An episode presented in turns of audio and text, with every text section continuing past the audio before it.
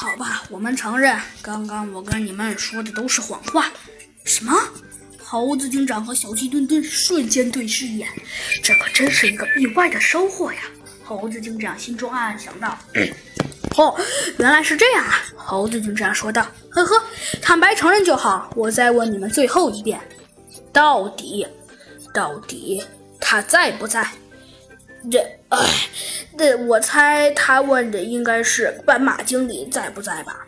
这我觉得应该也是。那我们要不要告诉他斑马经理在不在呢？这我觉得还是告诉他为妙吧。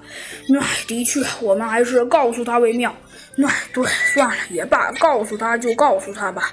反正，反正，反正事到如今也不得不告诉了。唉，的确，只见他说道。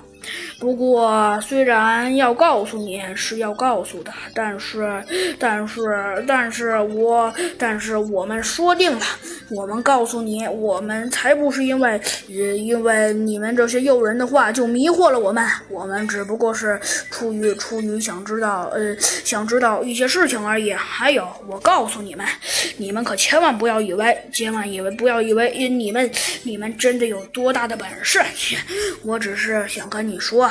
那就是，那就是，呃，那就是，呃，只见呢，我们的我们的猴子警长微微一笑，说道：“好了，不用了，我们想知道的你已经都告诉我了。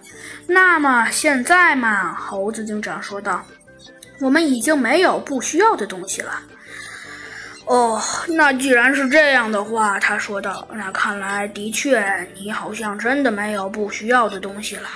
但是既然你说你没有不需要的东西，那那么那么 那么样的话，那那那 那那我们就就就就走了。他有些磨磨唧唧的说道：“哼，走走就走呗。”猴子警长说道：“我又没有不让你们走。”那那那那那那，我们就就就就三十六计，走为上策。我们走。说着呀，只见他们立刻就逃走了。